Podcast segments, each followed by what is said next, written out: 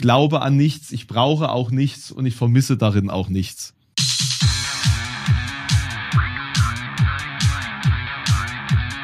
Zart wie Kruppstahl.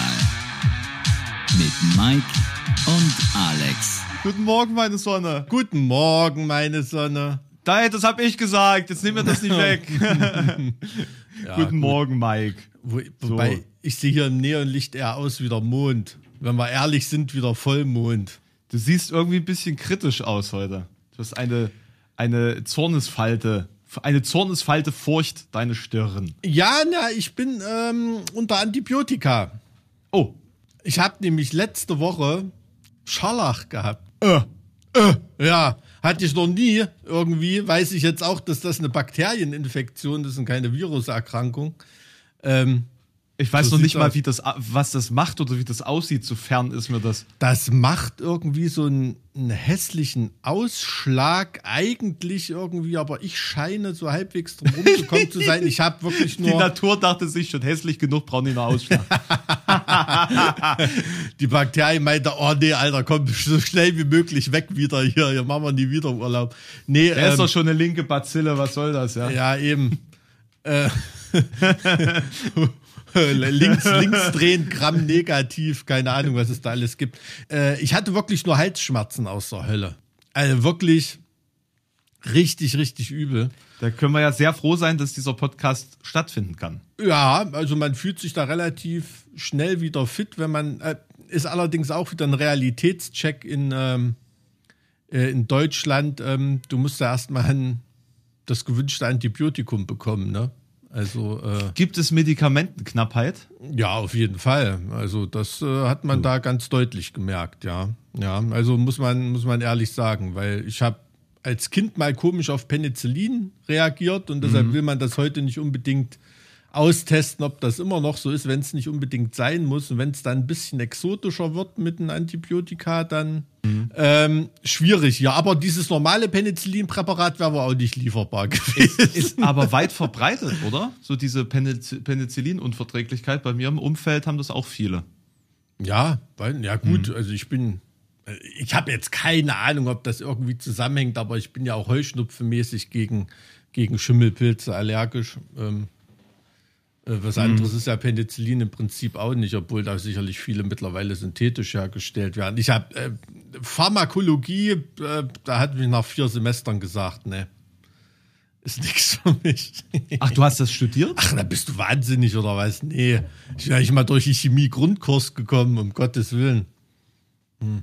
Ich habe allerdings äh, äh, einen, Das war ein sehr kryptischer Joke, Mike. Das einen, kannst Groß, nicht einen machen. Großcousin, liebe Grüße an Paul, der ist ein wirklicher Chemie-Crack. Ja, also der, ähm, da könnte mir das jetzt bestimmt erklären irgendwie. Ja, mein, mein, mein bester Freund macht gerade seinen Doktor in Chemie Mhm. und der erzählt mir manchmal Dinge. Ne? Also ich bin ja ein äh, interessierter Mensch und, und natürlich auch nett und deswegen frage ich immer so, na, woran arbeitest du gerade? Dann erzählt er mir Dinge. Dann bin ich eigentlich dümmer als vorher, weil ich währenddessen versuche, irgendwas zu verstehen, aber es so weit weg ist von, von meiner Realität, dass es nicht geht. Ja, Das so ist geht's wirklich- mir mit dem Paul auch. Wenn ich mit dem mal rede, bin ich froh, dass ich da über einen Rudersport an der Uni reden kann oder so und nicht so sehr über das. Äh, aber das hat gut. Es ist bei Jura wahrscheinlich genau das Gleiche.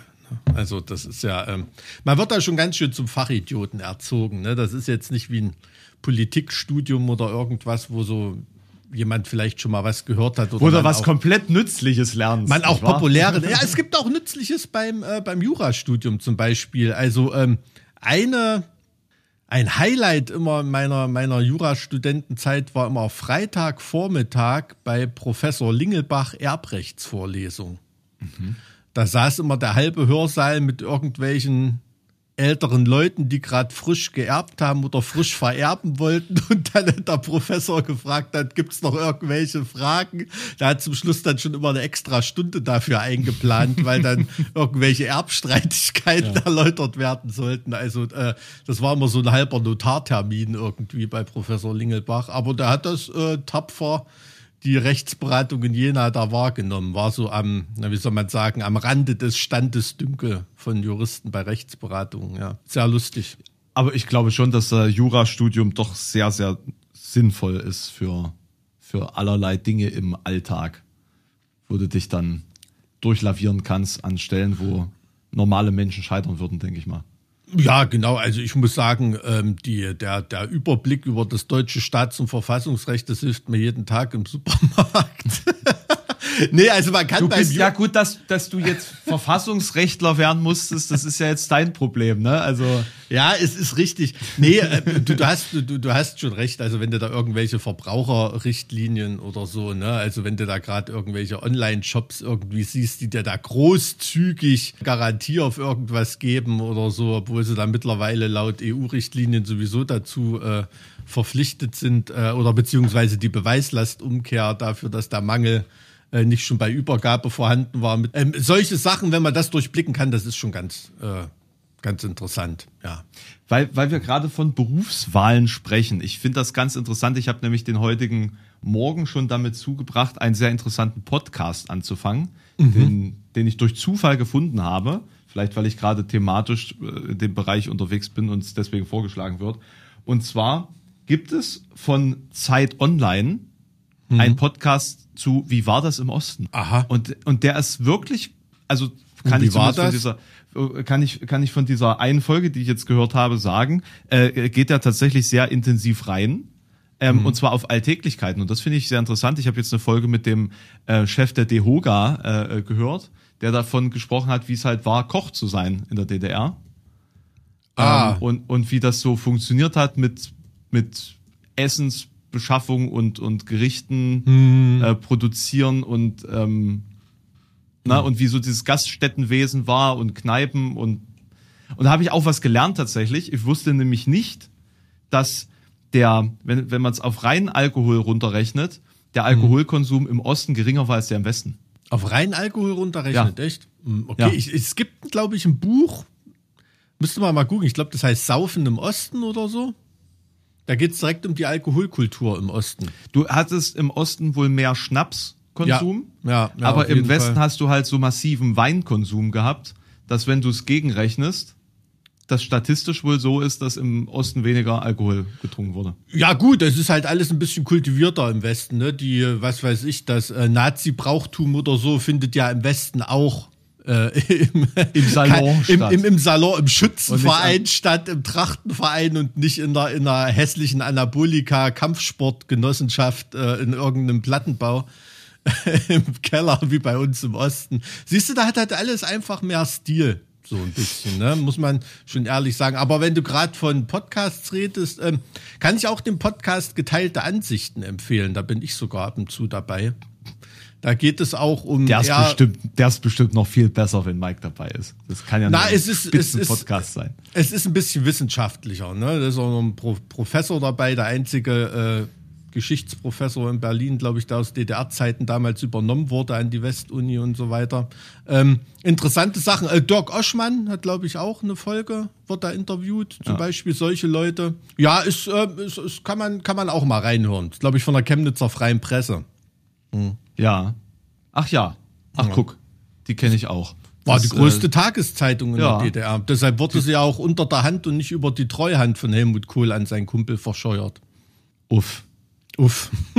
ja, naja, so war das damals. Alleine, alleine solche Geschichten aufzuarbeiten, so mal als, als Podcast, ne? Was ging wohin und wie hat das funktioniert? Ich habe letztens ähm, festgestellt, dass ein, ein Freund von mir zu einer Familie gehört, die da auch krass mitgemischt haben. Und da gab es so richtig politische Skandale und ich habe ihm mal so einen Artikel geschickt, da hat er so gemeint, ja, ja, genau, so von, von irgendwelchen großen Flächen und äh, gemeinsamen Monaco-Yachting-Ausflügen mit äh, wichtigen politischen Personen, die dann in den 90ern im Osten unterwegs waren. Na, das glaube glaub ich schon. Also mein, äh, mein Onkel, der hat ja als Werksdirektor ähm, ein Porzellanwerk durch die Wende und die Nachwendezeit und so weiter gesteuert, ähm, bis, glaube ich, weiß nicht, bis Ende der 90er oder so dann der Bankrotthammer kam vom Schweizer, vom Schweizer ähm, Inhaber, der das wirklich ehrlich versucht hatte, da Arbeitsplätze zu schaffen. Und das sind schon interessante Geschichten, ne? auch so von Unternehmertum und so weiter. Also wenn solche Leute mal ein,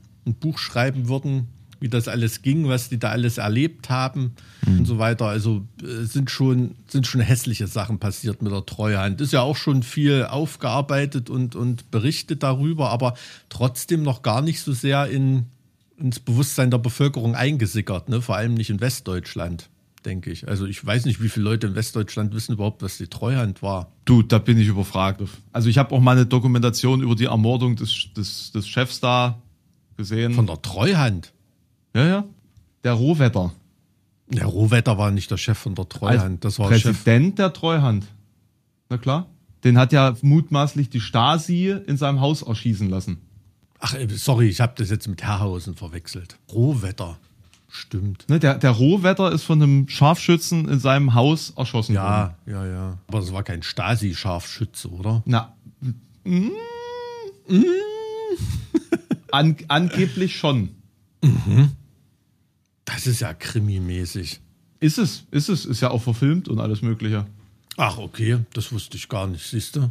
Also offiziell ja von der RAF, ne? aber es ist wohl so, dass die Stasi da ein großes Interesse dran hatte, dass der auch äh, da aussieht. Ja, gut, dass die Stasi da bei der RAF oft mitgemischt hat, das ist ja, ja, das ist ja bekannt. Wir haben ja auch einige in der DDR sogar Unterschlupf gehabt, wenn ich mich nicht irre. Krass, siehst Also ich also, also soweit ich weiß, ist das nicht 100% aufgeklärt. Ne? Das sind nur so, so Mutmaßungen, ob die, die Stasi, weil es wohl alles so geschickt eingefädelt wurde, dass es irgendwie unwahrscheinlich ist, dass die das alleine gemacht hätten.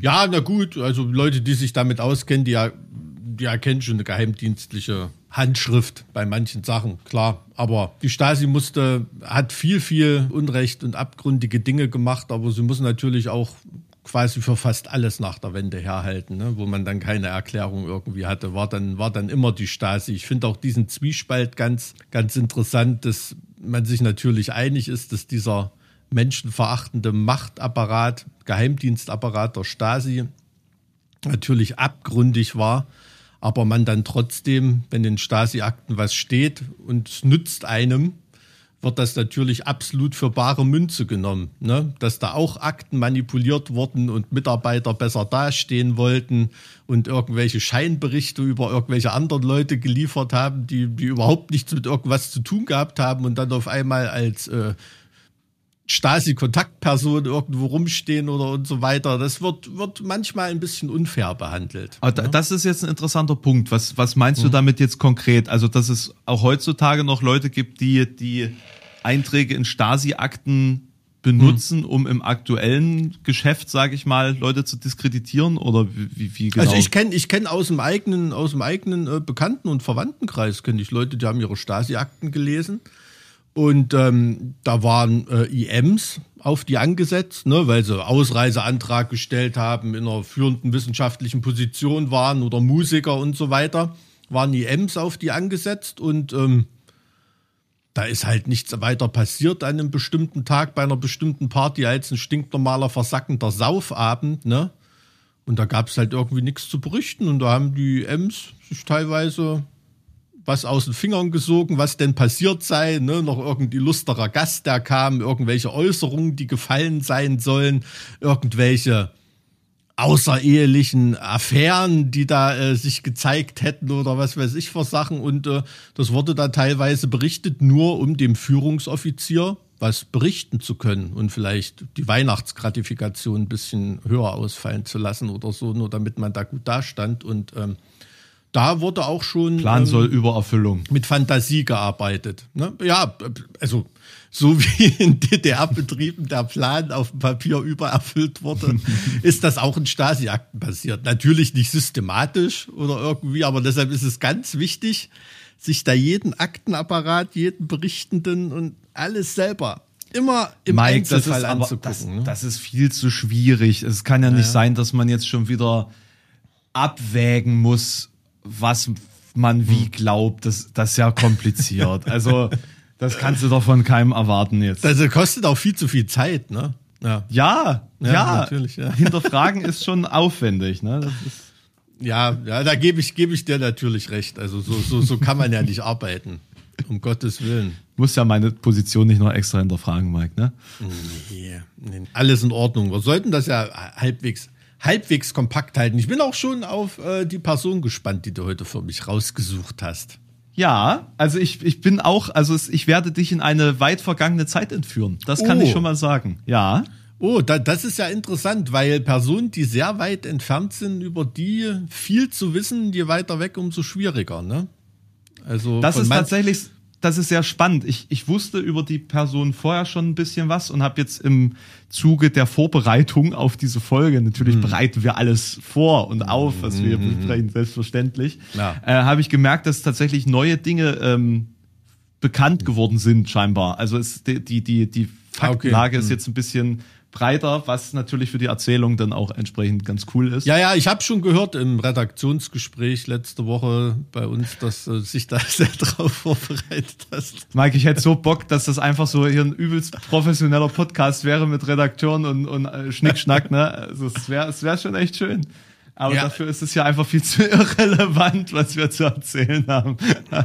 Ja, na klar, mit bloßem Auge von einem besoffenen Telefonat nicht zu unterscheiden, ne? Nur mit bloßem Ohr. Aber egal, ein paar Leute scheint es ja zu interessieren. Vielen Dank dafür.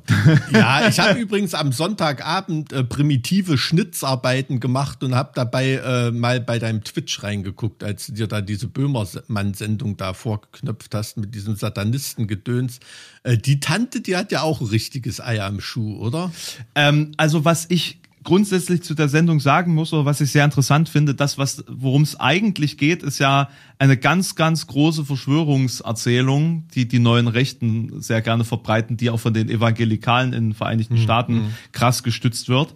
Ähm, also dass eben diese, diese Geschichte der satanischen Sekten, die alles kontrollieren. Und wenn man da ein bisschen genauer hinguckt, ist es einfach ein antisemitisches äh, Motiv. So. Also eigentlich ist das, was sie verbreitet, ähm, indirekt eben diesen, diese antisemitische Verschwörungserzählung. Und das seit einfach 30 Jahren und das ist, und das irgendwie auch auf einer Ebene, dass sie von, von offiziellen Stellen ernst genommen wird. Das ist schon übel. Das ist schon echt ja, übel. Naja, ja, es ist so dieses, also gerade wenn solche, wie soll man sagen, wenn das eher so ins Strukturelle geht, diese, diese antisemitischen Thesen und Erzählweisen, das ist dann für viele schon auch nicht so, so sehr erkennbar, beziehungsweise woher sollen CDU-Politiker äh, oder CSU-Politiker erkennen, ähm, dass das, was an der katholischen Kirche ähm, seit Jahren eingebläut kriegt, ähm, zwar Juden anbeten gut ist, aber trotzdem struktureller Antisemitismus ist. Und das das hat, hatte ich ja schon in einem der vorigen Podcasts erwähnt, dass ich das immer gerade bei der katholischen Kirche sehr, sehr interessant finde. Also eine Organisation, die bis vor einiger Zeit noch nicht gewusst hat, äh, gar nicht gewusst hat, ob sie nicht selber nur eine, ähm, was heißt nur, aber eine jüdische Sekte sind ähm, oder eine eigene Religion und dann eben zu Weltruhm aufgestiegen, sich dann zu so einer Hybris, ne, bis zu, was weiß ich, Papst Pius im Zweiten Weltkrieg. Naja, Aber wie, wie, wie kommst du jetzt auf den, auf diesen Stream, beziehungsweise auf das Thema? Das muss dich ja irgendwie so ein bisschen umgetrieben haben. Nee, also ich habe den Stream nicht wegen des Themas angeschaut. Also für die, die, die nicht Bescheid wissen, ähm, du hattest eine, eine in Twitch-Manier eine Böhmermann-Sendung kommentiert, in der es um, um satanistische Verschwörungserzählungen ging. Ne? Ich, war, ich hatte in dem Moment, fand ich es dann interessant, als es dann wirklich ähm, so in diese altbekannte Soße reinging, ne? Von, von Heavy Metal und Verrohung und Verwahrlosung der Jugend und ähm, so, so über dieses, über dieses Schlendertum, wie die Leute aufgegabelt werden, ne? Und ähm, quasi besorgte Eltern abgeholt werden. ähm, und, und Großeltern und dann äh, die Erzählung da, da immer, immer weiter reingeht. Und diese, wie soll man sagen, diese, diese, diese schreiende Inkompetenz dieser Frau, ne? Wie hieß sie? Ich weiß es nicht. Äh, Eine, eine Psychoanalytikerin, nee, wa- was, was ist sie vom Beruf? Ähm, Eine psychologische Psychotherapeutin. eine Psychotherapeutin und ähm, ähm, dass man solche Leute einfach so, das ist wirklich manchmal in der Demokratie schwer auszuhalten, dass, dass man solche Leute gewähren lassen muss. Ne? Naja, also die, das Problem ist ja, dass sie ja auch irgendwie tausende Leute ausgebildet hat, ne? mit, mit, diesen, mit diesen Geschichten. Die Frage ist natürlich, wie groß ist sie als Problem jetzt wirklich? Das wirkt ja durch so eine Sendung dann immer viel systematischer oder viel, viel größer, als es vielleicht in der Realität ist. Ne? Das kann man schlecht einschätzen. Aber was wir festhalten müssen, ist, dass in diesem ganzen Esoterik-Bereich, in diesem ganzen pseudo-religiösen, äh, sektenartigen Verschwörungsquatsch Bereich, mhm. ne? Also wir mhm. hatten das ja vor, vor zwei Podcasts mit diesen ESO-Nazis im Endeffekt. Also das, das ist ja wirklich eine Strömung, die, die wird immer stärker. Es wird im esoterischen Bereich, glaube ich, also ich zitiere das jetzt einfach nur mal äh, aus der Erinnerung. Vielleicht ist es falsch, ich möchte mich da entschuldigen, aber es, ist, es geht einfach darum, dass es eine große Zahl ist. Im Esoterikbereich werden irgendwie 20 Milliarden Euro im Jahr umgesetzt. Hm, hm. So, und, und, und das ist schon enorm. Also da gibt es eine Parallelgesellschaft sozusagen von Menschen, die unter uns leben, die völlig den Bezug zur Realität verloren haben. So, und das, das, das denkt man auf den ersten Blick vielleicht nicht, aber die glauben an Engel und, und äh, ne? also du, du magst zwar sehr viele Atheisten in Deutschland haben, aber viele von hm. diesen Atheisten sind trotzdem irgendwie gläubig an, an irgendwelche Dinge, die sie nicht sehen. Ja, aber jetzt be völlig Bezug zur Realität verloren. Also das kann man doch da nicht über jeden sagen. Also ich glaube, es gibt einen Haufen Leute, die sich als spirituell bezeichnen würden und vielleicht so ein bisschen esoterischen Klatsch haben, die da so ein paar bunte Steine im Trinkwasser rumliegen haben. Oder im Reformhaus wollte ich äh, auch schon mal äh, oder ein Kumpel von mir einen Stift zum Unterschreiben nehmen äh, bei der äh, bei der Kreditkarte dann und äh, da schrie die Frau dann, nein, das ist ein Orgon-Entstörer. Ja, ja, genau. Ich wollte es gerade sagen. Ich wollte es gerade ähm, sagen. Da, da, da auf die Waren ausgerichtet auf dem, auf dem, äh, auf dem Verkaufstisch ja, lag irgendwie. Weil nämlich, weil nämlich die, ähm, weil nämlich hm. die, äh, diese äh, Codes, ne, die, wie, wie heißen sie, diese Barcodes. Diese hm. Barcodes, die äh, sind gefährlich. Äh, du, da gibt es wirklich auch ernstzunehmende, stinknormale Naturkostfirmen, ne, die ihre Barcodes entstören, damit sie eine bestimmte Kundenschicht nicht verlieren. Ne? Also ich glaube bei Demeter, Demeter oder so. Ne? Bei Demeter gibt es das auch. Muss man mal, wenn man mal rund im Reformhaus oder im Kaufland äh, im, im, am, am Ökoregal dreht, ähm, mal ein paar Barcodes anschauen, da gibt es welche, die haben so eine so eine 8 durchgestrichen durch den Barcode oder einfach einen Strich durch oder so. Das ist dann für, für Leute, die ihre Ware gern entstört haben möchten. Du meinst für Leute, die die Realität verloren haben? Den Bezug zur Realität. Ja, die haben also, ja trotzdem nicht die Realität verloren. Die Realität also, haben sie verloren, wenn sie wenn sie ihr Essen, äh, keine Ahnung, im, äh, im Reifenhandel kaufen Wenn du einkaufen so, gehst und dein Essen erstmal fünf Stunden, nachdem du es gekauft hast, auf dem Argon in Störer legen musst, weil du denkst, dass die Barcodes dich vergiften, dann hast du den, Entschuldigung Mike, aber wo, wo setzt denn du dann an mit Bezug zur Realität verloren. Also ich finde, also, also Bezug, Bezug zur Realität verloren. Das ist für mich wirklich das der allerkleinste, letzte Zugang, der mit diesen, der mit den Vorgängen in der uns bekannten Welt zu tun hat. Also komplett verengt ist und du überhaupt nicht mehr weißt, was los ist. Ne? Aber das ist ja schon eine Negation von Naturwissenschaft. Also das, das ist doch schon der Glaube an Magie oder hm. an Pseudowissenschaft und also gut, dann definieren wir das jetzt einfach unterschiedlich, aber es ist schon, sagen wir so, es ist schon Panne. Also, also Land, ja, Panne, klar. Es Brauchen wir nicht drüber reden. Also Panne. so Land, Landläufig, ich habe es jetzt natürlich sehr auf die Goldwaage gelegt, aber jeglichen Bezug zur Realität verloren, würde ich da jetzt nicht allen Leuten äh, zugestehen. Ne? Es gibt ja auch im Zweiten Weltkrieg irgendwelche Feldherren, die da ähm, ähm, manche Truppen nach Horoskopen in den Marsch gesetzt haben und was weiß ich oder so. Ne? Aber vergiss nicht, da viel, viele von solchen Geschichten sind noch Verschwörungstheorien, ne? Ja, ja, natürlich, klar. Klar gibt's das, aber ähm, so einige russische Marschälle oder so, von denen ist das bekannt in der Biografie, aber ist vielleicht vor vielen Jahren auch was anderes gewesen. Ich glaube, das Schlimme ist gerade, wenn Esoteriker und, und Spiritualisten, gibt es da überhaupt einen Unterschied? Das kann man gar nicht so definieren, zumindest in meiner Wortdefinition nicht. Wenn die den Bezug zur Realität nicht völlig verloren haben, wenn sich diese spirituellen und esoterischen Grundsätze in die Realität perpetuieren. Das ist doch eigentlich das Problem, wo die Konflikte aufkommen. Wenn da jetzt hier jemand in seinem Argon entstörten Zauber-Federdörfchen äh, irgendwo als Elfe rumtanzt oder so, das tut ja, tut ja niemandem weh. Und da das entstörte Wasser mit ähm, Engelsbrot isst oder irgendwie, das ist ja nicht das riesengroße Problem. Das Problem ist, wenn eine Psychotherapeutin auf einmal denkt, ein Kind ist von einem Satanskult befallen oder die Eltern. Ohne dass das Kind das weiß. Ne? Also so, so, das ist doch, äh, wenn. Ja, aber wo ist die Grenze? Also das ist doch der Punkt, ne? Wo fängt das eine an und hört das andere Hm. auf? Nee, wo hört das eine auf und fängt das andere so rum? Ne?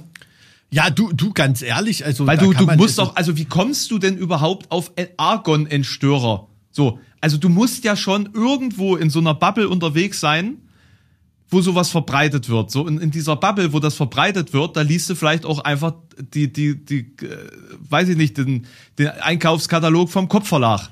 So.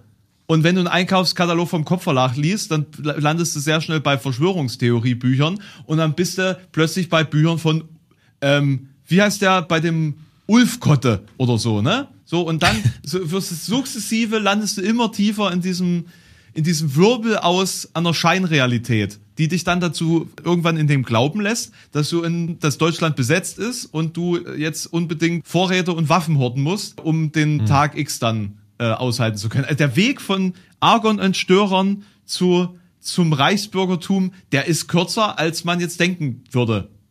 So.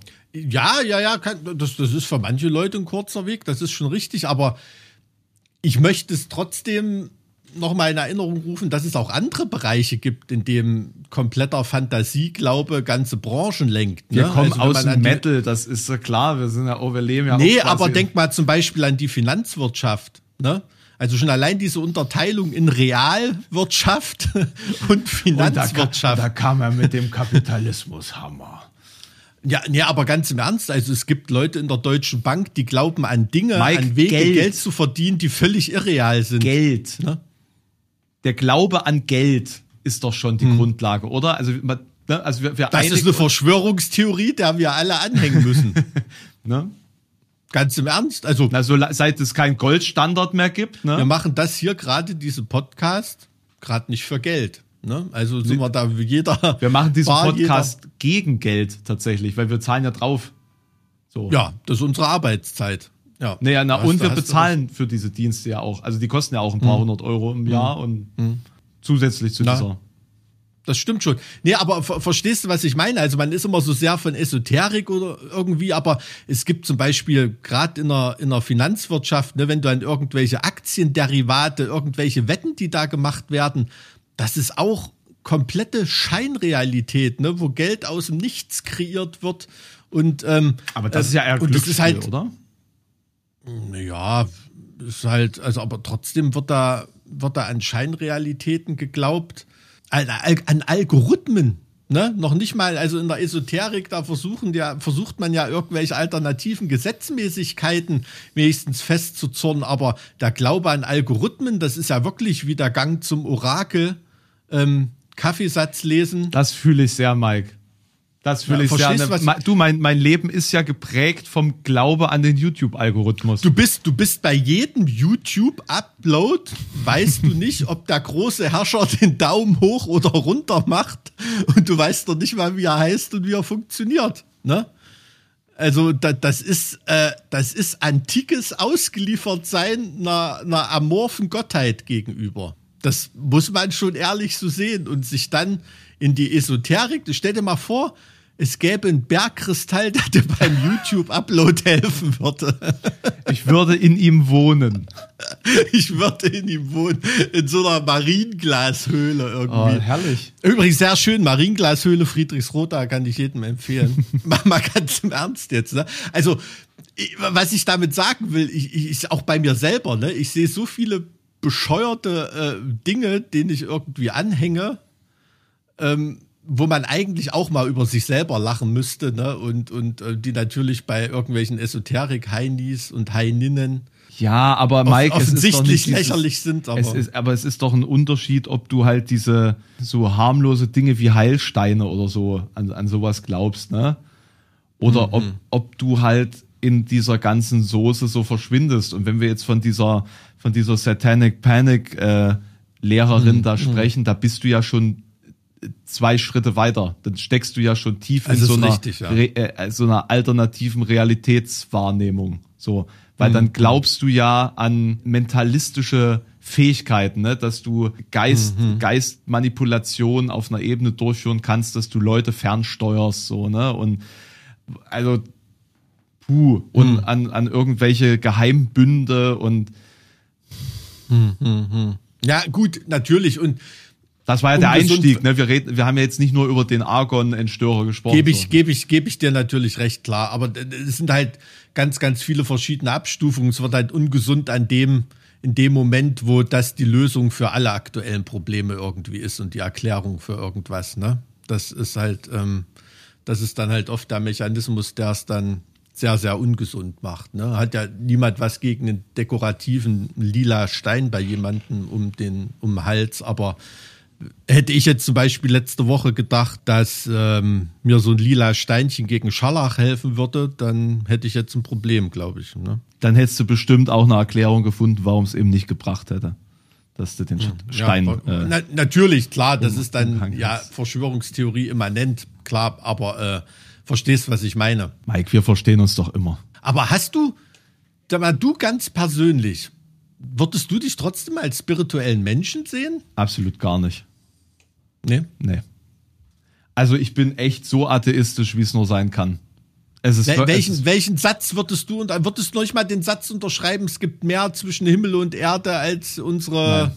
Wissenschaftsbücher Ah, pass- sich vorstellen eine, können? Eine oder? Sache, eine Sache finde ich, finde ich interessant, einfach die Überlegung, ähm, also, also diese, diese Vorstellung von Energie Hm. ist einfach spannend. Ne? Also, das ist so, dass ja Energie nicht weg sein kann und halt einfach immer irgendwo von einem Zustand in den anderen so hin und her Hm. schießt. Das finde ich, auf einer physikalischen Ebene finde ich das interessant, aber ich glaube jetzt nicht, dass es eine Entität gibt, die diese Energie Hm. speist und zu der diese Energie wieder zurückfließt, wie beispielsweise im Flussweltzyklus von Philipp Rosé Farmer. Äh, so Ach der, ja, dargestellt, ich wollte es gerade sagen. Fantastisch, kann ich nur empfehlen. Eine der besten Serien, die ich je gelesen habe.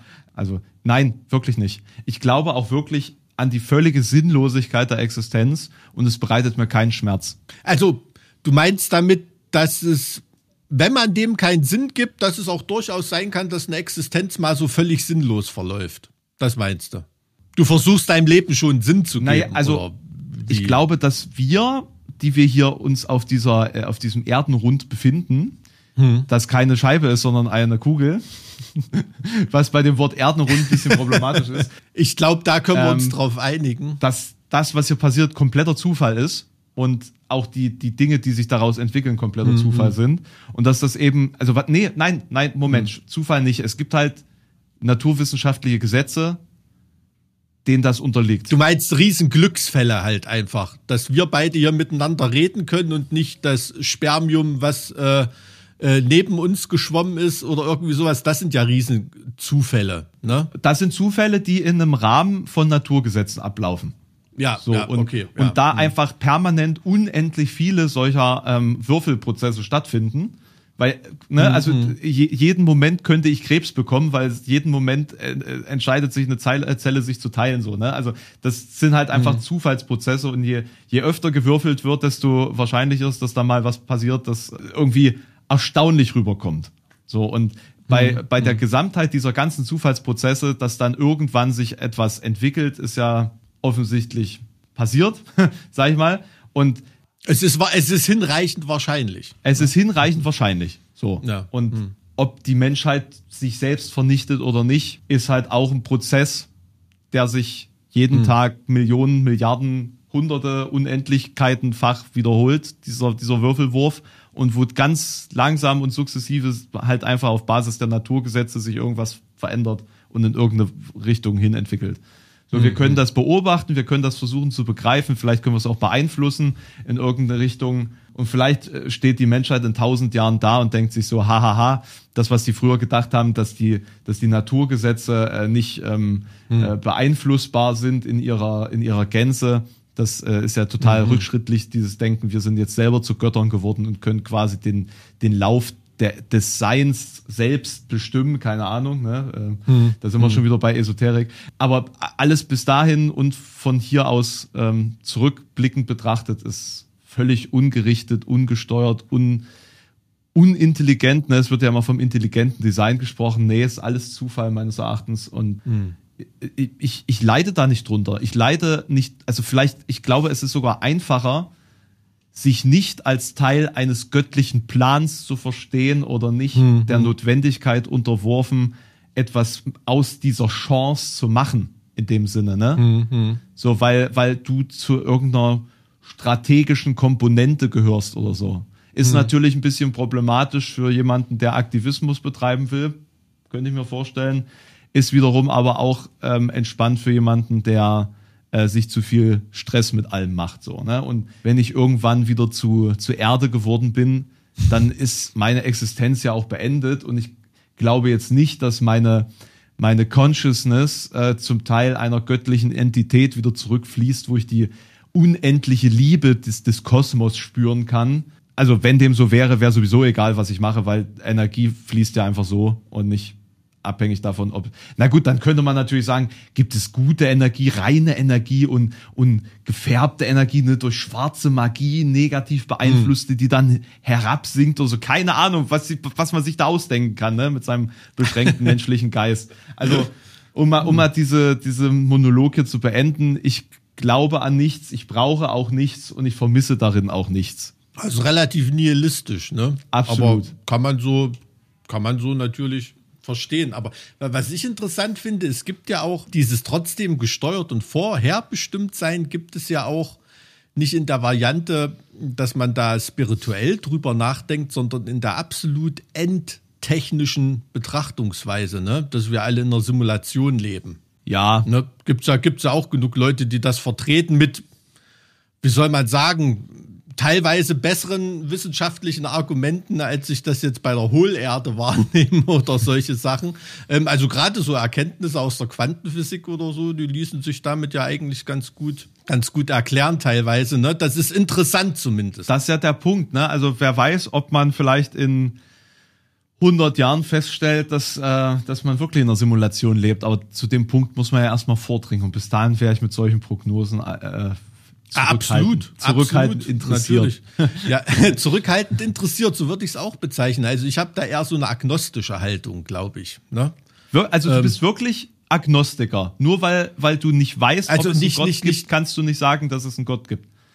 Nee, nicht, nicht auf die Gottfrage bezogen, Agnostiker, sondern auf dieses Spirituelle an sich. Also ich bin mir zum Beispiel nicht ganz sicher, ob es nicht sowas wie, also ich kann mir zumindest vorstellen, dass es sowas wie ein Bewusstsein geben könnte. Echt? Was, ja, das könnte ich, also den Gedanken, den du vorhin schon gesagt hast, also Energie, dass die erhalten bleibt, also wenn man es ein Stück weiter denkt, ne, dass auch jedes Atom, dass jeder von uns wahrscheinlich Atome von Albert Einstein in sich hat oder aus dem Ursprung des Universums, aus dem Urknall und so weiter, dass wir eigentlich ja nichts anderes als Sternstaub sind. Das ist schon, ähm, das ist schon wirklich total interessanter Gedanke. Oder dass der Baum in meinem Garten, ne, der da aus dem Grab von meiner Katze hochwächst, da Energie aufnimmt äh, von meinem geliebten Tier oder so, das sind schon, sind schon interessante Gedanken. Also die ja. Aber der, der Unterschied zwischen dem Punkt und dem, der dann wieder esoterisch ist, ist, dass diese Energie nicht bewusst ist. Würde ich sagen. Also das ist ja oft bei, bei diesem, bei diesem Gedanken dieses, dieser, dieser Energie, dieser energetischen Entität, dass man Teil, also es ist ja eigentlich nur ein, eine, eine andere, andere Vorstellung für Gott, ne? weil dann ist die Entität ist quasi Gott. Die, die, da, da, da, diese Energie ist eigentlich, also der Quell der ganzen Energie ist, also der, der Schöpfungskraft ist quasi Gott. Also da, da ist für mich dann halt wieder dieser Punkt, wo es, wo ich sage, toll, danke. So diese, das ist auch diese Erklärung für den, für das, für die Seele sozusagen. Ne? Die Seele ist eigentlich diese Energie, die dann zu dieser äh, äh, energetischen Entität zurückfließt und von ihr ge- gespeist wird, sozusagen. Ne? Also das ist, das ist so dieses Konstrukt, das da dahinter steckt, was auf eine pseudowissenschaftliche Art und Weise irgendwie Religion oder monotheistische Religion erklärt. Ich meine, die Vorstellung, okay, wir haben eine Zahl von Atomen und die verteilt sich irgendwo, ne, alles, alles kein Thema, aber sobald diese Energie dann bewusst dargestellt wird, dann wird es dann meines Erachtens wieder schwierig. Ja, ja, okay, ver verstehe ich. Also da gibt's natürlich, glaube ich, tausende Auffassungen darüber, was denn nun eine Seele ist oder was das nun beschreibt oder irgendwie. Aber, Aber glaubst du, wir haben sowas? Ich, ich sage nur, ich weiß es nicht. Ich glaube nicht, dass es das, ich glaube nicht 100%, dass es das nicht gibt, aber ich glaube auch nicht 100%, dass es das gibt. Das meinte ich mit dem Agnostischen. Wir können es nicht herausfinden. Ja, also das, das ist da eher so, das ist da eher so meine, eher so meine Meinung. Also ohne jede religiöse Überformung, ne? Also das, Na, das will ich, will ich dazu nicht sagen. Also ich weiß nicht, ob es vielleicht auch so ein Bewusstseinsfeature des menschlichen Gehirns ist, dass da irgendwie sowas, ähm, weil Spiritualität scheint, ist ja wirklich durch alle Zeitalter, durch alle Kulturen immer in vergleichbaren Strukturen. Und das, das finde ich schon interessant, dass das, ähm, ja, vielleicht ist das eine, eine Art intellektuelle, intellektueller Stoffwechselprozess. Ne? Ich meine, Sauerstoff verarbeiten die Menschen auch auf, auf der ganzen Welt gleich und, und, und so ist das wahrscheinlich ein Gehirnfeature, was uns einfach vom Werk aus mitgegeben ist. Ne? Das kann man overrulen mit seinem Verstand, so wie du das jetzt machst, aber ohne, das ist ja gerade das, was Aufklärung beinhaltet. Ne?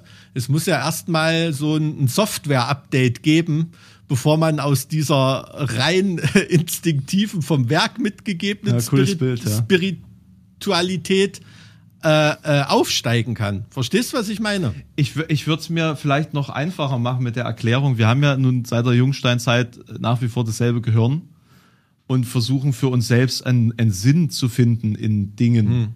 So in unserer eigenen Existenz ja auch. Also ich meine, ich kann das verstehen, dass die meisten Leute abgestoßen sind von dem Gedanken, dass alles völlig sinnlos ist. Du brauchst, glaube ich, auch für eine, für eine Spezies, äh, die Bewusstsein entwickelt, einen Sinn dahinter. Das kann total Angst machen, ja klar. Also ich kenne Leute, denen ist dieser Gedanke, dass wir auf einem auf einen Steinhaufen durchs, durchs absolut leere Weltall fliegen, ne? das ist eine totale Horrorvision. Ich weiß nicht, vielleicht habe ich da auch einfach eine Störung, dass mich das überhaupt nicht anficht. Das, Das kann ja auch sein. Vielleicht, vielleicht ist das ja so. Vielleicht bin ja ich da diesbezüglich mal der nicht normal gepolte so, ne?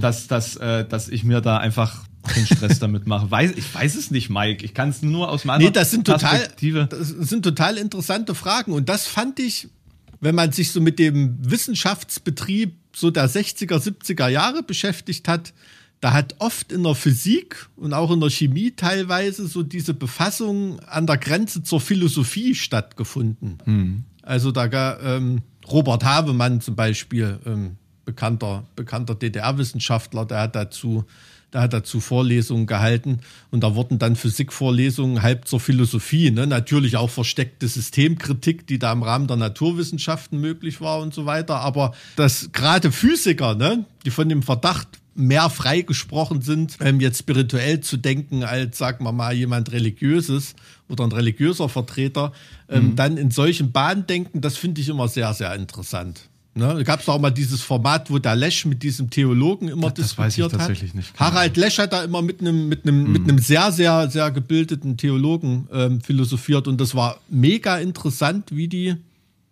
gleiche Phänomene und gleiche Fragen jeweils aus ihrer Sicht verhandelt hat und man gemerkt Ja. hat, äh, die reden von genau dem Gleichen, haben nur andere Begriffe dafür. Ja. Ähm, Kann ne? ich, kann ich bestätigen. Ich habe einen guten Freund, der ist Pfarrer. Und mit dem habe ich auch so die ein oder andere Nacht durchdiskutiert, eben genau auf dieser Ebene so, ne? Und, und wo, wo, wo man eigentlich perspektivisch genau auf derselben Stelle steht und genau dieselben Annahmen hat, aber das eine quasi in die eine Richtung ableitet und das andere in die andere Richtung ableitet. Ne? Und wie, wie Religion im, im Kern eigentlich nichts anderes als Philosophie ist. So, und, äh, und viele von diesen Grundlagen, die zu diesem, diesen Religionen geführt haben, ähm, oder zumindest äh, in der Wahrnehmung von, von ihm jetzt, auch in moderner Philosophie eigentlich Anklang finden kann, so nur anders interpretiert wird. Das, das, das ist halt ist echt spannend und ähm, das äh, vergisst man vielleicht auch äh, ab und zu mal so als Atheist, dass es hier ja eben eigentlich, mal abgesehen von den Institutionen, die dahinter steht, um die Erklärung der Welt für den Einzelnen geht und des Zurechtkommens mit ihr. So, und das ist ja so eine Art Hilfsangebot. Das sollte irgendwie. zumindest der Nutzen sein, der Ja. dabei hinten rauskommt, ohne, Ja. ohne dass da eine Persönlichkeit deformiert wird, sondern dass es die Persönlichkeit erhebt. Ne?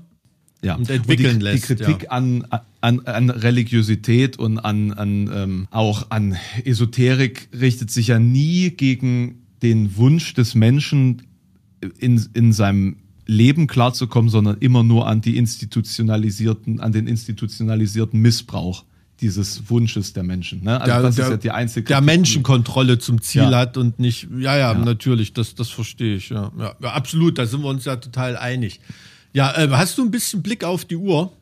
Ja, selbstverständlich. Okay, cool. Also, Ich habe ich hab tatsächlich, das Problem ist, ich habe, ich habe eigentlich noch zwei Themen, die ich gerne ansprechen möchte. Also zum einen natürlich die historische Persönlichkeit ähm, und zum anderen habe ich gestern noch was sehr Spannendes erlebt. Okay, erzähl das. Ich habe nur noch, noch ein ganz kleines Thema, wo, wo ich, was ich nur noch mal loswerden wollte und dann. Na, hau rein, hau rein. Ich musste nur letzte Woche so lachen, das will ich niemanden vorenthalten, die, ähm, die Oberbürgermeisterwahl in Nordhausen. Oh ne? Gott. Habe hab ich natürlich nicht gelacht bei dem Ergebnis, aber hast du dir mal die Namen der Kandidaten angeguckt? Ja, ja, herrlich. Der, Da- der Herr da Marx für die FDP, ne? Herr Marx für die FDP, ich glaube, CDU waren Herr Trump, Trump Ja. geschrieben. Ja, Trump. AfD war der Herr Prophet und noch so als kleines Leckerli für uns äh, Pagan Black Metal angehauchte Leute, ein Herr Rieger war auch dabei. Wirklich? ja, ja. Alter, Alter, das Äh. ist ja nicht schlecht.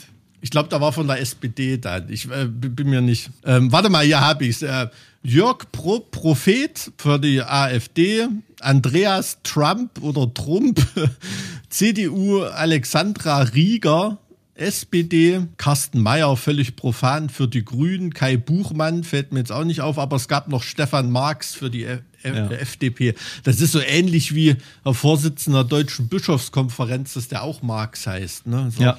Egal, da, das wollte ich noch loswerden als kleinen Ein, ein Lacher. lustiges Zusammentreffen von, von so Besonderheiten. Das ist schon. Ja, ja, und dann stell dir mal vor, da wäre Marx gegen Trump in die Stichwahl gekommen oder so. naja, gut. Ähm. Ja, aber das, aber das zeigt doch noch mal ganz gut eigentlich, ne, dass sich deutlich mehr Leute dann für den Propheten entscheiden als für Trump. Wenn, ne, wenn ein richtiger Prophet da ist, dann braucht es auch den Trump nicht mehr. Naja, ja, Naja, leider. bitter, bitter, bitter. bitter. Ähm, ich denke, das Thema ist auch durch, oder? Also es gibt ja jetzt Stichwahlen, 40 Prozent hatte der AfD-Kandidat beim ersten Mal, ne? Und der, der ähm, Parteilose ist der zweitstärkste gewesen. Das ist, glaube ich, der Amtsinhaber, ja. Ja. Naja. Ähm, ja, muss man mal sehen, was der noch hinter sich vereinigen kann. Der war ja auch, der war, der war auch irgendwie suspendiert oder so. Ich kenne mich jetzt, bin ein bisschen eingerostet in der Nordhäuser Kommunalpolitik. Aber ja, wer weiß. Hau- Hauptsache der Schnaps wird weiter gebrannt dort, dann ist alles gut. da läuft alles geregelt. Da läuft alles hier regel. Habe ich doch mal erzählt, dass ich da mal zu, zu Besuch war, ne? Stimmt, ja, hast, ja. ich erinnere mich. Da hat er, hat er ein rot glänzendes Lächeln für mich parat hier. Ne? Das, das war ein sehr leckerer Ausflug. Das glaube ich, das glaube ich. Na, was hast du doch auf dem Herzen? Ich äh, war gestern in Ermangelung anderer Möglichkeiten, muss, muss ich jetzt tatsächlich zu meiner Schande gestehen, äh, dass ich das so gesehen habe, gestern in einem Bollywood-Film. Okay. Ich war gestern in einem Bollywood-Film und zwar in dem Film namens Yavan. Natürlich mit Shah Rukh Khan als Hauptrolle, weil irgendwie jeder Bollywood-Film, der es nach Europa schafft, mit Shah Rukh Khan ist. Ja. Und ich muss sagen, äh, der war auch auf Hindi mit Untertiteln, okay. ähm, was tatsächlich echt okay war. Also, weil die, die Sprache für so Film Funktioniert, ja. Nee, wirkt gut. Also das ist jetzt nicht so wie, weiß ich nicht, ähm, ab- mir fällt gerade jetzt nichts ein, was ich beleidigen könnte. Nee, es es es einfach, die, nee, die Sprache klingt einfach schön so, ne? Also das, Okay, habe ich das gar passt. nicht so im Ohr.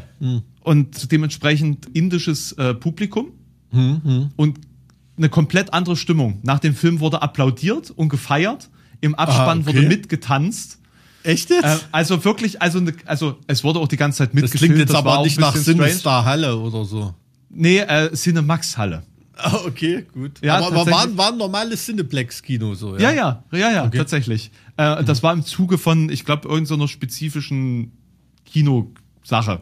Ah, okay. Habe ich, hab ich nicht verstanden, hat einfach das Doppelte gekostet wie sonst, aber für eine ähm, kulturelle Neuerfahrung war das auf jeden Fall sehr sinnvoll. Und ich muss ganz ehrlich gestehen, ich habe nicht auf dem Schirm gehabt, wie krass sich indisches Kino entwickelt hat. Das war unglaublich. Also das Geld, was da drin steckt, ist unfassbar. Das Das, ist war, ist aber schon seit Jahrzehnten beinahe so. Es ist auch für mich immer un, also das soll jetzt nicht irgendwie sexistisch wirken oder so, aber es ist auch unfassbar, ähm, was für schöne Menschen die da, die da in diese Filme immer, immer reinstellen. Ne? Also das ja, ist schon. wobei ich sagen muss, die Hauptrollen sind alle leicht europäisch. Hm, okay. Also das, also da ist meines Erachtens, das wäre jetzt so eine, so eine soziologische Hypothese, ob da ein immanenter Rassismus bei der Auswahl der, ähm, der Hauptcharaktere von indischen Blockbustern stattfindet. Werfe ich jetzt mal so in den Raum. Mir ist es aufgefallen währenddessen. Wäre was für eine Masterarbeit in Medienwissenschaften oder Ja, so. also das fa- fand ich auf jeden Fall sehr interessant. Aber Mike, ich habe ernsthaft so einen Film noch nie gesehen. Das ist auf der einen Seite krasser als jede Chuck Norris-Szene an, an manchen Stellen gewesen. Da sind, da sind Dinge passiert, das war so irrational übertrieben, wo du so denkst, also, also ist das, ist das jetzt ernst? Ist das jetzt Comedy? Was ist das, was ich hier sehe? Aber in einer solchen Value einfach, dass du weggepustet wirst. Ja, hier scheiß mal auf, auf Fast and the Furious und so einen ganzen Blödsinn. Das ist Ja. ja absolut, das war so krass. Also die, die, die Einführungsszene war vermutlich teurer als der teuerste deutsche Film. So. Also, Ja, das, gut. also das waren irgendwie so innerhalb von 30 Sekunden einfach so viel abgefeuert auf einer technischen Ebene. Das, ne, man, man be- beschäftigt sich ja auch so ein bisschen mit, mit Kameras ne, und wie funktionieren Dinge Ja, und wie ja. wird sowas umgesetzt. Irre. Also ich, ich habe im Zuge dieses Films echt entschieden, dass ich in Zukunft öfter Bollywood-Filme gucken muss, weil es auch einfach so erfrischend war. Weil es einfach mal ein bisschen anders war als das, was du aus, aus äh, westlicher Perspektive so bekommst. Äh, Du, du hast aus unserer Perspektive, das wollte ich eigentlich vorhin dich fragen, ob du der Meinung bist, dass der Protestantismus hier in, in unseren Breiten dazu geführt hat, dass man einen ge ge geringere, geringeren Ausdruck von Emotionen nach außen trägt. Dass man einfach eine gewisse Nüchternheit vom Stil und von der, von der Außenrepräsentation hat. Weil das ist mir einfach, also das fiel mir bei dem Film so auf, dass Emotionen so krass, also die Emotionen sind so krass nach vorne get- getragen. Und was mir auffällt, alle weinen ständig. Männer, Frauen, Kinder, ganz deutlich, also so richtig hervorgehoben, weinende Augen, wein, Männer, die sich weinend küssen, also äh, wirklich super interessant. Das fand ich auch echt schön, muss ich sagen, auch wenn es so überspitzt dargestellt war. Es ist sehr menschlich irgendwie, ne? Ja, auf der ja, einen okay, Seite hast du halt diese übertriebene, krasse Action und auf der anderen Seite hast du dann halt irgendwelche richtig romantischen Tanzszenen, was halt so eine, also es ist eigentlich völlig unvereinbar. Ich kann, ich, kann das, kom- ich kann das komplett nachvollziehen, weil also ich gönn mir ab und zu mal auf einem längeren Flug, da hat man immer mal so einen Bollywood-Film irgendwo, aber ohne jetzt da ein Kenner der Szene zu sein, was wir da sehen, ist ja wirklich nur das, was bei uns in Europa anlandet in der, in der Alltagskultur. Aber man äh, ist dann so beseelt am Ende des Films. Ja, ne? ja, Das ja, ist wirklich, wirklich. ja, ja, aber äh, das ist eine interessante Frage mit dem Protestantismus. Ich glaube, es ist eine Mischung aus Protestantismus ähm, und Preußentum. Ne? Hm. Also dieses preußisch-militärische, das hat die Nüchternheit des Deutschen, dieses downgestrippte, natürlich auch protestantisch äh, überformt, aber das hat das auch. Äh, es ist nicht nur rein religiös, so wie das jetzt in den USA ist irgendwie. Und das ist auch immer so ein Missverständnis zwischen den Kulturen ein bisschen. Ne? Also bei uns ist ja evangelisch heißt ja eigentlich immer, ah, ist nicht ganz so krass wie katholisch, ne? wohingegen das in den USA komplett umgedreht ist. Da ist ja äh, evangelisch oder evangelikal, ne? ist ein Wort, was so ähnlich klingt, nicht das gleiche ist, aber evangelikal, das ist hier in Europa auch so, ist dann natürlich so eher die Endstufe. Ne? Ja, du, du hast ja auch extrem viele unterschiedliche Kirchengemeinschaften da, ne? Und, und Freikirchen und also, dass das so typische Lutheraner sind, ist, also, ist, glaube ich, auch nicht mehr so Ja. in, Ja. in den Staaten. Das hat sich ja auch schon Nee. Ewigkeiten Aber ich, ich wollte, wollte da jetzt nicht wieder religiös in deine, deine Bollywood-Faszination Ich- ich einbrechen. wollt's- Ich kann es ich ich kann's komplett, sagen, ich kann's komplett nachvollziehen. Also ich, bin nach so einem Film auch immer total, ähm, ja, beseelt ist da wirklich das richtige Wort. Ne? Also man hat da echt Bock drauf und ich freue mich sehr. Wir haben da nicht drüber verhandelt, aber wir hatten jetzt gerade ähm, ein Angebot für ein Festival in Indien. Oh, cool. Und mal sehen, vielleicht wird das was. Ja. Boah, darf ich da mitkommen? Ich glaube nicht. Ah! aber es ist noch nicht entschieden. Das, das, ist natürlich, das ist natürlich geil. Aber es kann Schön. dir natürlich keiner Urlaub in Indien verbieten, ne, um Gottes Willen.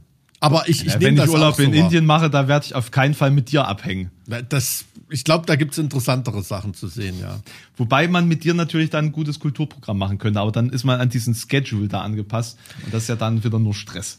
Also ich würde schon gern mal Taj Mahal, das würde ich mir schon gern mal anschauen. Das ist so ein, ein Ort, an dem ich immer mal hin wollte. So ein Must-See, Places Before You Die. Naja, mal sehen. Ja, auch die Geschichte dahinter ist ja auch so. Ja, ist wieder so ja. typisch romantisch, ne? Irgendwie. Es ist halt typisch indisch, ne? Weiß nicht, in, in Deutschland hätte vielleicht jemand eine, eine nüchterne kleine Backsteinkapelle gebaut für seine Liebste. Und in Indien ist es dann halt leicht, leicht größer Stürzt du geworden. einfach die Finanzen deines ganzen Staates in, in den Ruin, um dieses Ding Um ein. Mausoleum zu bauen. Für deine Maus, ne? Für deine Maus. Hoho. Nicht schlecht, nicht schlecht. So, Mike, aber jetzt. die Zeit drängt leider. Ich muss jetzt mal was erzählen. Ich Erzähl muss jetzt mal. mal was erzählen. Ich muss euch mitnehmen auf eine Reise in ein anderes Jahrtausend. Und Oha. damit meine ich nicht nur das letzte, sondern das vorletzte Jahrtausend. Und zwar reisen wir in das Jahr 974. 974. Das ist ja im, 974. im Frankenreich oder wo ist da? Nee. 974 und zwar reisen wir in das weit entfernte und exotische Querfurt. Oh. genau. Ähm, und damals wurde ein Junge geboren namens Bruno. So, Bruno, den Namen gab es damals schon, ja. Bruno. Die Frage ist, was war Bruno? Bruno hatte Glück, aber auch nicht so richtig Glück. Er wurde in eine wichtige Familie geboren, aber er war leider nur Zweitgeborener, Zweitgeborener Sohn dieser Familie. Und äh, die Familie, von der ich äh, spreche, das sind die edlen Herren von Querfurt gewesen. Also die, ähm, das muss man dazu sagen, edle, edle Herren, was ist das für eine Bezeichnung? Das sind in dem Sinne, sind das ja noch keine Adligen, ne? also es ist nicht die Adelsfamilie, sondern es ist eine edle Familie. Das sind im Endeffekt Großgrundbesitzer der damaligen Zeit gewesen, die niemanden hörig waren. So, die hatten halt so ein, so ein Wehretat abzutreten an, an den Kaiser. An, ansonsten waren die quasi äh, unabhängig und äh, diese, diese edlen Mussten Huld und Tribut zahlen. Na, und die, die wurden, diese Gebiete wurden dann später reichsfrei.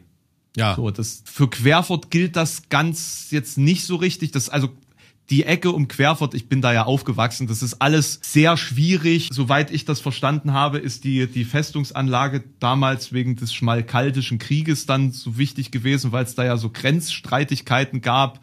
Deswegen steht da so eine riesige Festungsanlage, die irgendwie später dann gar keine Rolle mehr gespielt hat, weil gab da jetzt groß keine keine kriegerischen Auseinandersetzungen. Also die Burg wurde nur einmal belagert irgendwie. Jedenfalls dieser Bruno oder Brun, wie das überliefert wurde, der sollte einer der wichtigsten Heiligen des Mittelalters werden.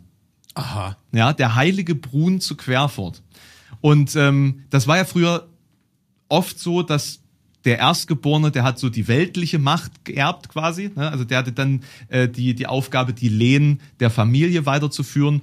Und der Zweitgeborene, der hat dann halt mal geguckt, wie er vielleicht im klerikalen Umfeld äh, zurechtkommt. Ja, ja, ja. Und da hat man, da hat man ihn halt auf die damals wichtigste Schule des, des Reichs geschafft und die war in Magdeburg, ne, an der Domschule. Das ist Das lange her. Mag Magdeburg war so lange so bedeutend, ne? Und dann, dann kam der 30-jährige Krieg und da hat man so, so heftig platt gemacht, das ist halt einfach, ja. Tja, da kam Naja. nochmal der Europapokalsieg des FC Magdeburg in der DDR und mehr ist da nicht mehr passiert. Ne? Ja, wobei die hatten die größte barocke Prunkstraße Europas. Also der, der, der Dom ist auch nicht ganz unbedeutend, ne? muss man schon sagen. Generell, also Magdeburg als, Ja, ja. als äh, äh, geistiges Zentrum oder geistliches Zentrum war schon wichtig. Damals war aber wichtiger tatsächlich Merseburg. Hm. Mers Merseburg war, glaube ich, sogar das wichtigste Erzbischoftum im Reich. Mhm. Ähm, das änderte sich dann aber spätestens mit Otto II., der das äh, Merseburg einfach äh, direkt die, die Bischofswürde entzogen hat. Hm. Hm. Dazu muss man sagen, Otto II. war jetzt vielleicht auch nicht der beste Kaiser oder vielleicht im Spiegel der Geschichte einfach der unglücklichste, der Ottonen. Äh, der hat nämlich einfach permanent auf die Fresse gekriegt. Der hat ähm, in Italien auf die Fresse gekriegt von den Sarazenen, der hat im Norden von den Dänen auf die Fresse gekriegt. Von Harald Blauzahn ist er nämlich überfallen worden. Der, der hatte sich eigentlich seinem Vater Otto dem Ersten, ne, dem Großen, unterworfen und war äh, tributär. Aber Otto der Zweite ist dann halt mit 18 äh, seinem Vater gefolgt und da hat sich Harald Blauzahn da gedacht, hier, als ob. Und hat ihn dann überfallen, das war ein bisschen stressig. Dann gab es Slawenaufstände. Also seine zehnjährige Regentschaft war etwas von Turbulenzen geprägt und er starb dann, glaube ich, an Malaria oder so. Ich fand, da war aber war er auch noch ganz schön jung, oder? Mit 28, ja. Also das war. nee, ich meine, als er Kaiser wurde. War das Ja. nicht so? Oder verwechsel ich das jetzt? Der, der, ist, ge- äh, der ist tatsächlich als äh, Kind schon zum Kaiser gekrönt worden. Hm. Ja, während also ja, während sein Vater noch Kaiser war. Also an sich eigentlich ganz schlau, was so die Thronfolge angeht, das schon mal klarzustellen. Hm. Ja, wir wollen jetzt aber nicht zu sehr auf Otto II. eingehen, um den geht's ja eigentlich gar nicht. Zu dem hätte ich wenigstens ein bisschen was. gu- Ist egal. nee, ich will ja was lernen hier. Komm weiter. Nee, genau, Das also- sagt mir nichts. Wirklich, habe ich noch nie in meinem Leben gehört. Das ist eben der Punkt. Ich verstehe das gar nicht, warum der heilige Brun so unbekannt ist. Also ich, ne, wir sind ja heute ist ja so eine absolute ähm, Heiliger religiöse- Brun hat, hat, er, hat er nicht ein, das ist doch kein Heiligenname. Doch, Die heißen doch dann Wa- eher so ja, warte, Claudius oder, warte, wir- warte, oder Seraphinus oder Warte. warte. Der war, der nannte sich damals Bonifatius, Okay, das klingt schon eher wie ein Heiliger, ja. ja. Da Also, bildet man sich zumindest als- ein, heilige Bonifatius, das habe ich doch schon mal gehört. Ja, also äh, quasi so, ähm, äh, ne, genau, äh, äh, beziehend auf den Bonifatius äh, von, von Tarsus, klar. So, also ja, Hm. ähm, aber wie gesagt, das ist ja, wir sind ja gerade noch in seiner normalen Zeit. So, er ist ja gerade Okay, noch ja. normal Mensch, der äh, ausgebildet wird. Lass, lass mich da erstmal hinkommen. Ich, ich habe das nur erwähnt mit der, mit der ähm, Abwahl Merseburgs, weil das damals wohl wirklich ein ganz schlimmes Thema im Reich war. Ähm, und der, der äh, Bruno hat das auch mit einem himmlischen Strafgericht verglichen Okay. diese, diese Abwahl Merseburgs tatsächlich. Das hat viel im Reich bewegt tatsächlich. Das hat echt zu Problemen geführt und äh, wird als eine der größten äh, Krisen der Regentschaft von Otto II. beschrieben. So richtig rausgefunden habe ich jetzt nicht, warum, äh, weil er hat auch den, den Bischof von Merseburg dann zu seinem, einem seiner engsten Berater gemacht und im Zuge dessen dann Merseburg abgeschafft. Also es war, ich habe keine Ahnung. Ich habe, also da müsste ich jetzt mich reinarbeiten. Das war nicht meine meine Aufgabe, so äh, mich damit zu beschäftigen. Jedenfalls waren die Edlen von Querfurt, ob das jetzt belegt ist oder nur eine Vermutung, weiß ich nicht, irgendwie auch mit den Ottonen verwandt. So, und äh, dementsprechend gab es da wohl eine ganz gute Beziehung, die dazu geführt hat, dass Brun zu Kaiser Otto kam. Also der war quasi der Leiter seiner Hofkapelle, wenn man das so sagen möchte. Und damals sind die Kaiser ja umhergewandert. Und äh, so ist er auch im Jahr 997 mit Otto nach Italien gezogen. So. Und da ist er dann auf die Idee gekommen, wie der heilige Benedikt Einsiedler zu werden. So. Und, und da bemerkte man schon so, also da hat er sich dann in eine entsprechende Richtung entwickelt. Also er wurde als Schüler auch als sehr eifrig beschrieben, ne? also dem die, die heilige Arbeit immer über dem, dem Müßiggang stand. Ja. So, also während wir spielten, war er im Ge Gebet vertieft, so ähm, wird es überliefert. Und ähm, er, er legte dann 998 das Mönchsgelübde ab ähm, und wurde dann wirklich im Jahr 1000 Eremit. in der Nähe von Rom. So. Dann kam es, also es, wir, wir müssen uns das jetzt so vorstellen, ähm, es gab ja nun unter Otto II. diese Slawenaufstände. Polen war mit Otto III. in einer ganz engen Beziehung. Der ähm, damalige Großfürst von Polen wurde von Otto III. auch eingesetzt. Das war Boleslaw der Tapfere. Und der wiederum erbat von dem damaligen Papst, Papst Silvester II., die Entsendung von Missionaren nach Polen. Und da wurde quasi auch der Bruno 1001 nach Polen geschickt als Missionar. Krass. So 1001. 1001. Jetzt wird's ein bisschen, jetzt wird's ein bisschen wüst, sage ich mal, ähm, weil der, äh, also ich, ich verstehe das nicht so ganz, wie das mit diesem Missionieren funktioniert. Das muss ich an der Stelle äh, äh, klar, äh, klar sagen. Also äh, du brauchst da, glaube ich, eine Lizenz, eine Lizenz zum Missionieren von der Kirche oder vom oder vom vom Kaiser und der Kaiser stirbt aber kurz darauf.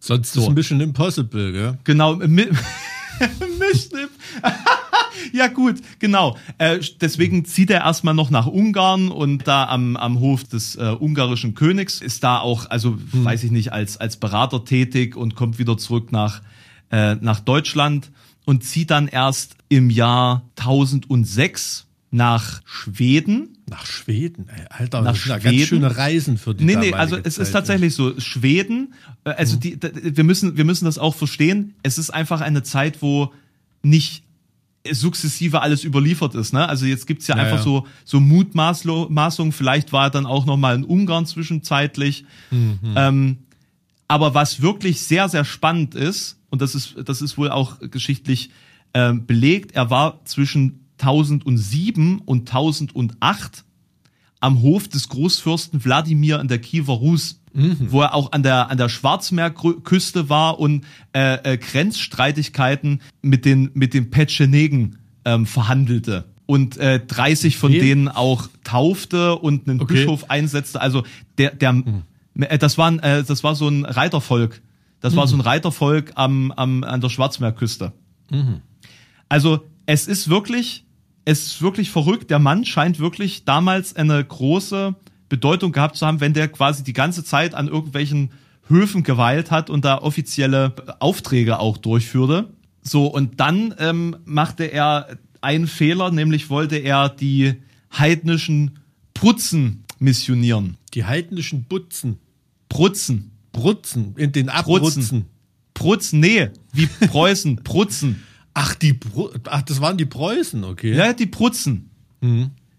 Ja, das hätte er lieber nicht gemacht, denn da wurde er am 9. März 1009 zusammen mit 18 seiner Gefährten erschlagen. Oh je.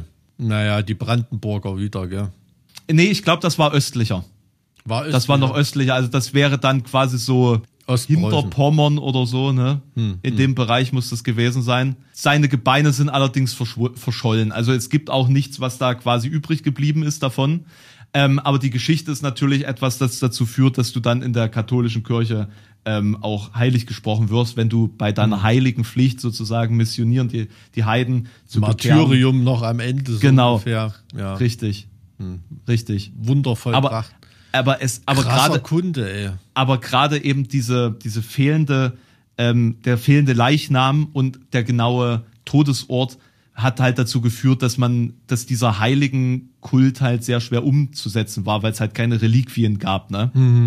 Und wa- warum weiß man so viel über ihn? Weil das ist ja jetzt nicht äh, an der, ähm, wie soll man sagen, um die Jahrtausendwende ist ja Ähm, nicht, Weil, nicht weil selbstverständlich, dass so viel über jemanden überliefert ist, ne? man, man muss dazu sagen, der Mann war ja in der geistigen Elite des damaligen Reichs unterwegs, weil der war ja an der besten Schule, ne? Also Ja, es ist, als ja. ob du quasi an Oxford studiert hast. Die, die, Und- diese Domschule in Magdeburg da. Genau, und de dementsprechend kannten sich viele der gebildeten Leute ja untereinander. Das darf man ja nicht vergessen so. Und äh, dementsprechend ähm, wird man da auch in Korrespondenz gestanden haben und angeblich hat ein, ein sogenannter Wiebert nur wenige Jahre nach dem Tod ähm, eine, eine Geschichte seines Lebens und seines Martyriums verfasst. Ach, okay, das, das mal. Gut, ja, das ist natürlich dann zur, zur Heiligsprechung und so ist dann natürlich auch eine, eine Kommissionsuntersuchung und so unterwegs. Ne? Da wird das Und- natürlich eher ausgeleuchtet. Und ja. das war, also das war nicht die einzige Quelle, da gab es noch diverse andere Mhm. Quellen, die das auch, also die ihn dann auch sehr hochstilisiert haben, übertrieben dargestellt haben ne, und auch mit, mit Jesus in Verbindung gebracht haben. Beispielsweise, also das, das Symbol des Esels kam damit hinzu, auf dem er geritten sein soll, was dazu führt, dass es in Querfurt tatsächlich so eine, ja, wie so eine Figur gibt, die auf den heiligen Brun verweist. Mhm. eine So Eselfigur. So, so eine? Esel. Es gibt auch den Eselsbrunnen und da gibt es das Brunnenfest alljährlich und da gibt es auch den den den Brunnenherrn, der da jedes Jahr gewählt Okay. wird. Also Ach es so. ist so ta tatsächlich Teil der der Querfurter Folklore. Aber das hat nichts mit Bruno Brunnen oder so, die, diese Wortgleichheit. Deshalb Nee, ist das kommt eher von nee, nee, das soll wohl eher von Braun oder Bär kommen. Ach, okay. Nee, ich, Ja, ja. ich dachte nur, vielleicht haben die Leute, weil es um den heiligen Brun geht, äh, da ein Brunnenfest draus gemacht oder so. Also ganz ehrlich, ich kann dir nicht sagen, ob das vielleicht tatsächlich damit in Zusammenhang steht, aber ähm, Ma- Manchmal sind es kulturgeschichtlich auch solche kleinen Verballhornungen. Ne? Das kann natürlich, natürlich auch sein. Aber Brun, klar, das klingt eher nach Braun. Im, was ist das? Mittelhochdeutsch? Äh, Welche Sprache hat man damals gesprochen? Mittelhochdeutsch. Ja. Wahrscheinlich hat er viel Latein geredet, ja.